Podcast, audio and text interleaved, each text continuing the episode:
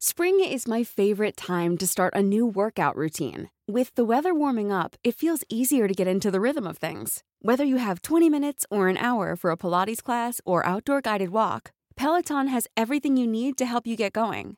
Get a head start on summer with Peloton at onepeloton.com. Escuchas, escuchas un podcast de Dixo. Escuchas Fuera de la caja con Macario Esquetino. Por Dixo, Dixo, la productora de podcast más importante en habla hispana. Bienvenidos, esto es Fuera de la Caja, emisión número 13. Yo soy Macario Esquetino y agradezco mucho que puedan escucharme a través de este sistema. Ya saben, estamos a sus órdenes para intercambiar comentarios, para retroalimentación eh, en, eh, www.macario.mx, correo electrónico macario arroba y en Twitter arroba macario.mx. Eh, y hoy, como es una semana non, nos toca platicar de coyuntura y específicamente me parece el tema más relevante para platicar en estos momentos es la aprobación finalmente de este arreglo comercial entre México, Estados Unidos y Canadá. Un acuerdo que eh, pues estuvo marcado durante mucho tiempo por eh, grandes enfrentamientos, en particular entre Estados Unidos y los demás.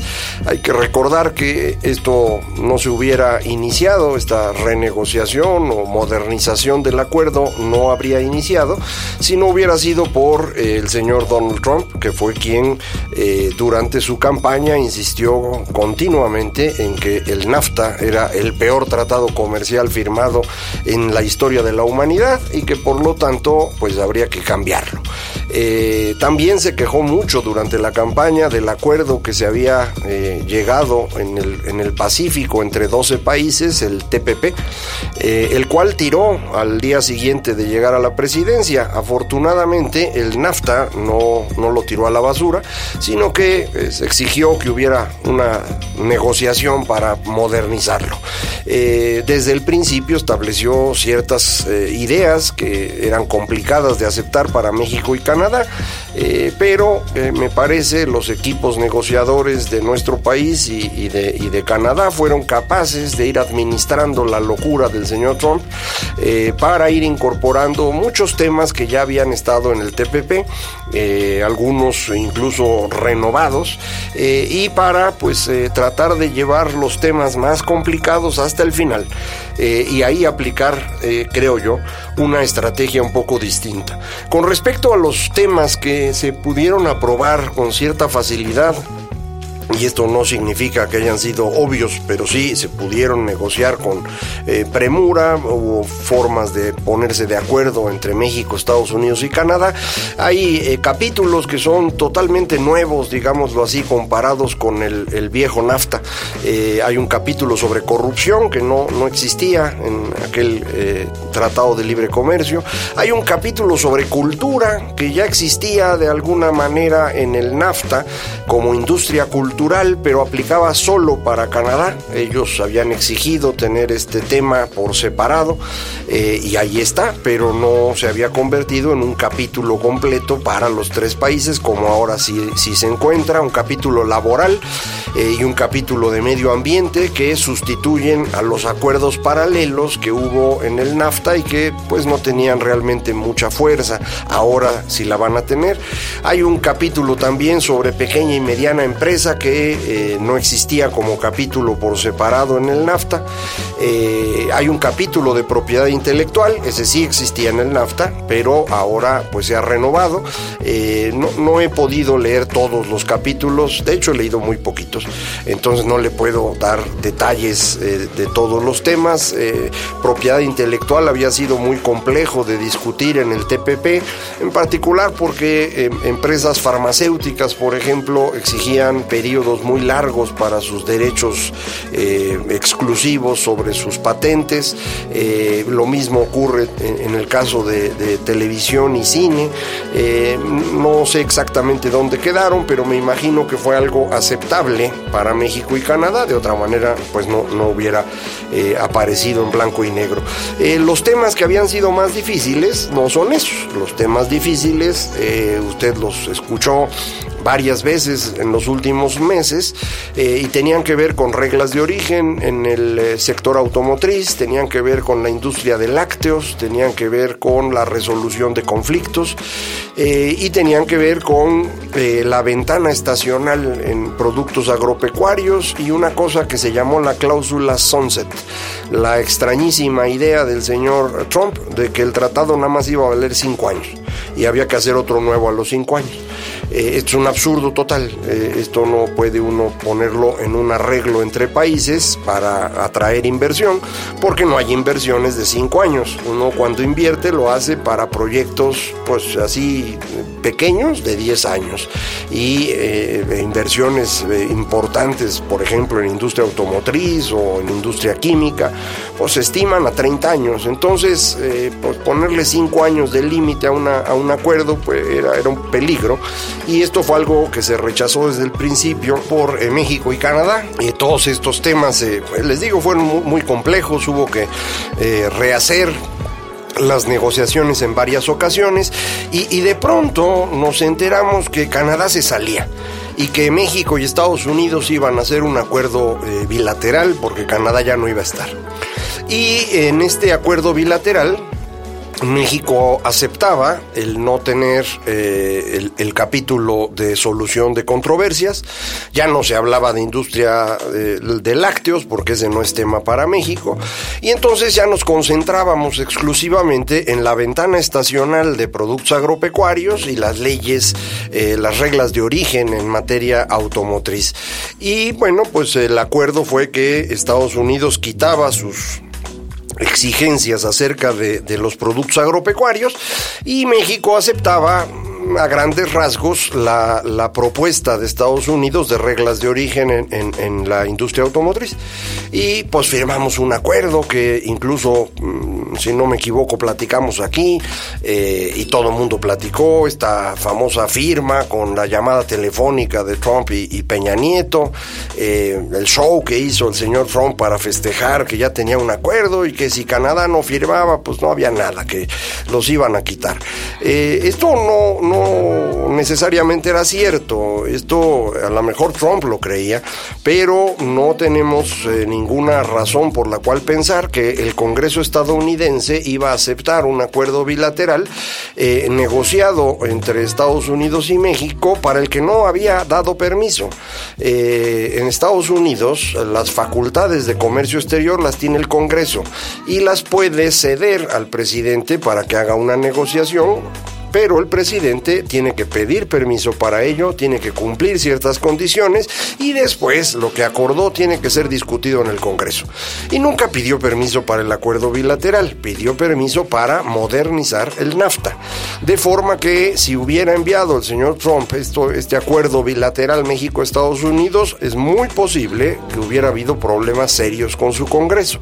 Afortunadamente ya no tenemos que averiguarlo, no hubo necesidad porque Canadá empezó a negociar con Estados Unidos y después de un periodo eh, otra vez eh, saturado de conflictos, llegaron a un arreglo.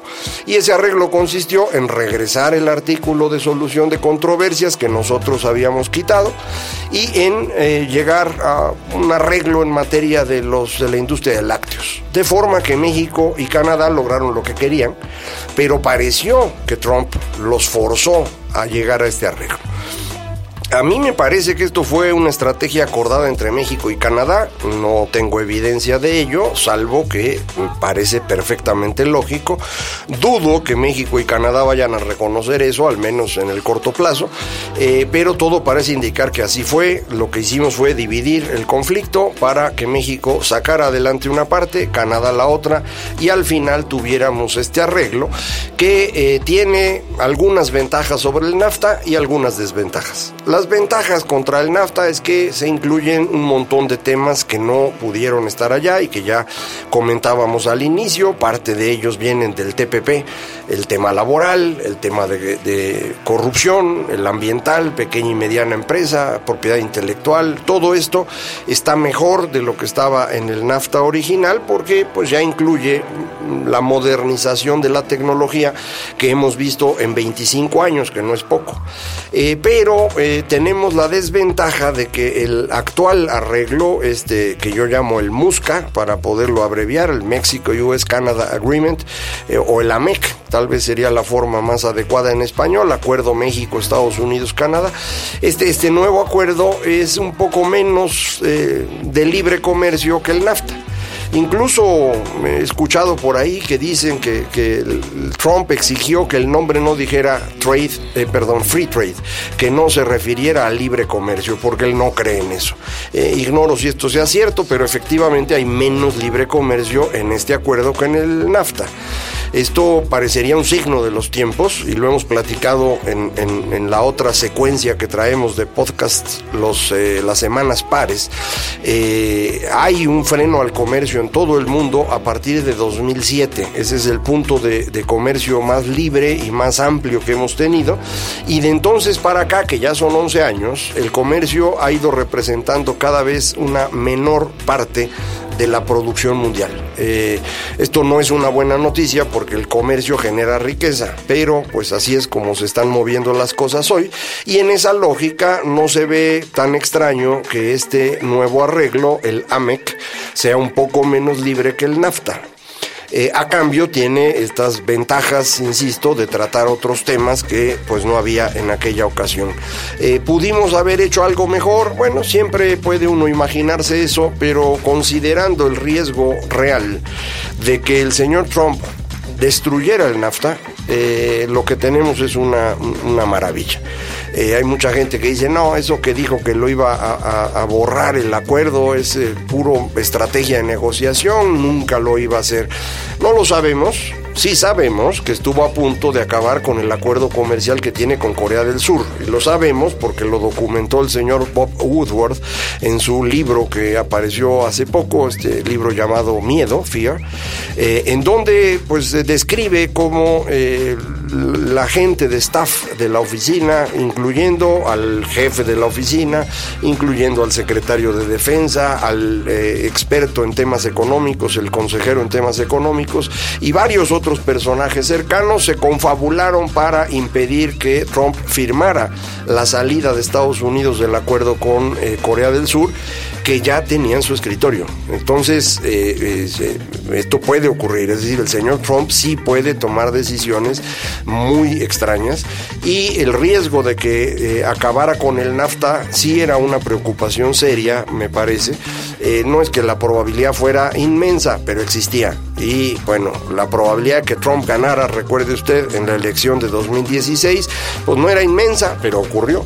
Eh, las cosas ocurren, entonces hay que tener cuidado. Y creo que aquí se tuvo cuidado en evitar eh, abrirle un espacio para la locura al señor Trump y se logró este, este acuerdo, en donde ya participó en la parte de México el nuevo gobierno el representante del señor López Obrador en estas negociaciones, el doctor Jesús Seade, una persona eh, con mucha experiencia en agencias internacionales, eh, un economista mexicano eh, muy reconocido, que decidió seguir una carrera fuera del país en estas agencias que le comento, pero pues tiene una amplia experiencia y entre tantas cosas que ha acumulado en ese tiempo, pues había desarrollado una buena relación profesional con el responsable de la negociación de Estados Unidos, el señor Robert Lighthizer.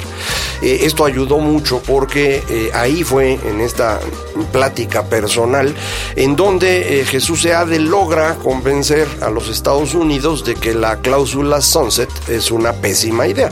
Y a cambio ponen un procedimiento de negociación que consiste en seis años de, tiempo, van a pasar antes de que pueda proponerse una modernización habría las discusiones de modernización dentro de seis años, es decir, justo en el último año de gobierno del señor López Obrador, y si acaso se llegara a reelegir el señor Trump, sería también su último año de gobierno, y ahí habría, digo, esta renegociación del acuerdo. Si todo mundo se pone de acuerdo fácil, el asunto continúa, si no, empieza a haber plazos de un año tras otro durante los siguientes diez.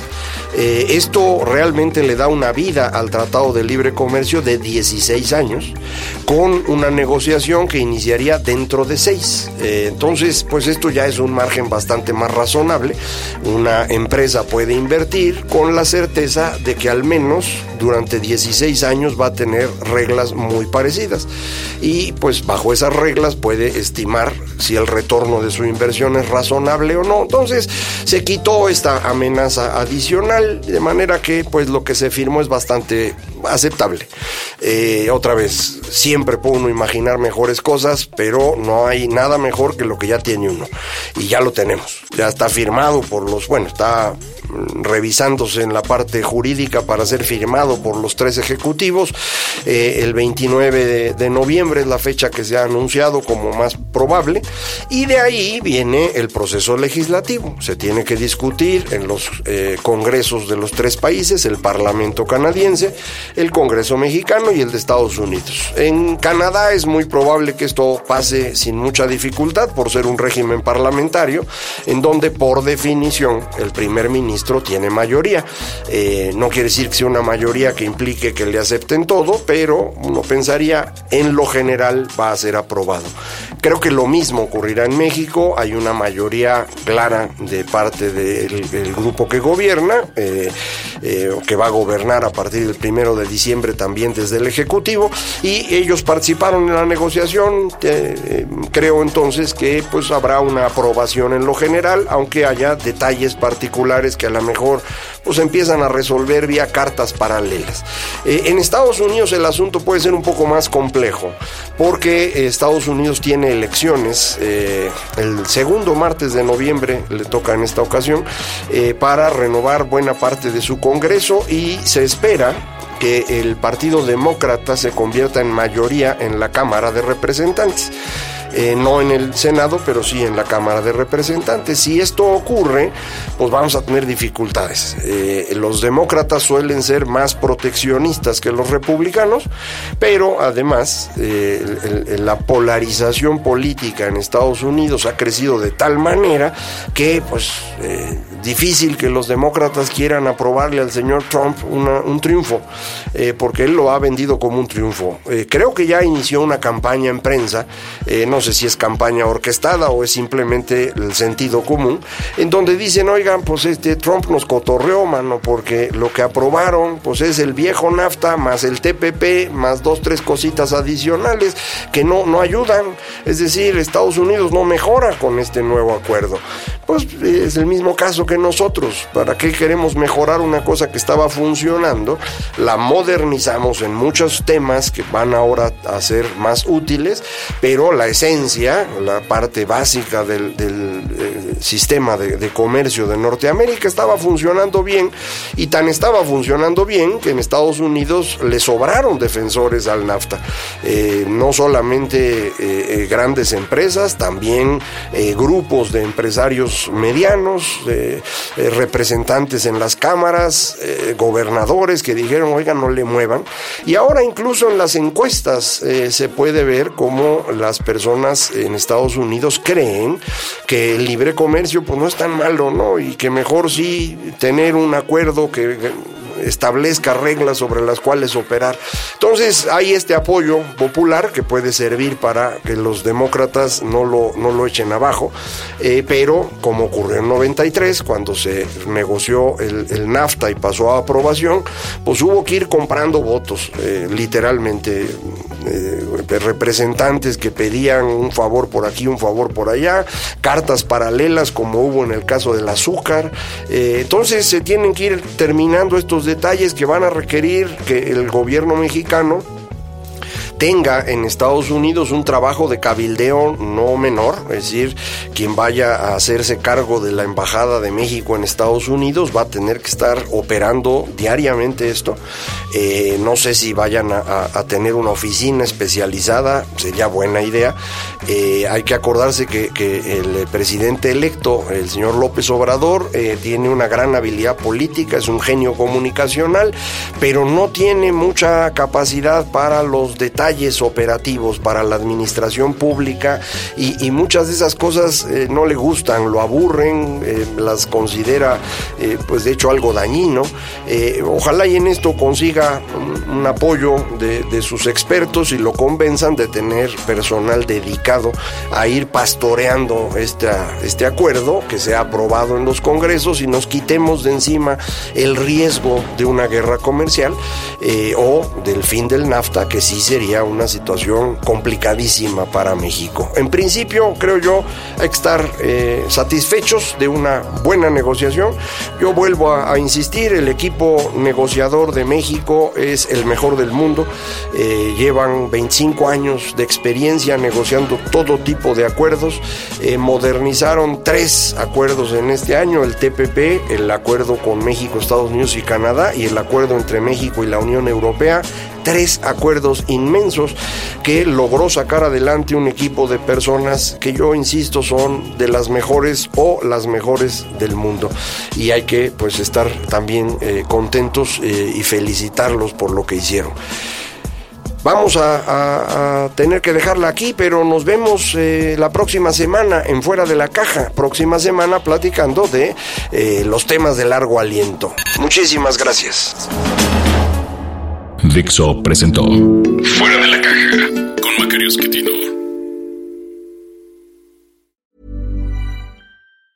Hey, it's Danny Pellegrino from Everything Iconic. ¿Ready to upgrade your style game without blowing your budget? Check out Quince. They've got all the good stuff shirts and polos, activewear, and fine leather goods, all at 50 to 80% less than other high end brands. And the best part? They're all about safe, ethical, and responsible manufacturing. Get that luxury vibe without the luxury price tag. Hit up quince.com slash upgrade for free shipping and 365 day returns on your next order. That's quince.com slash upgrade.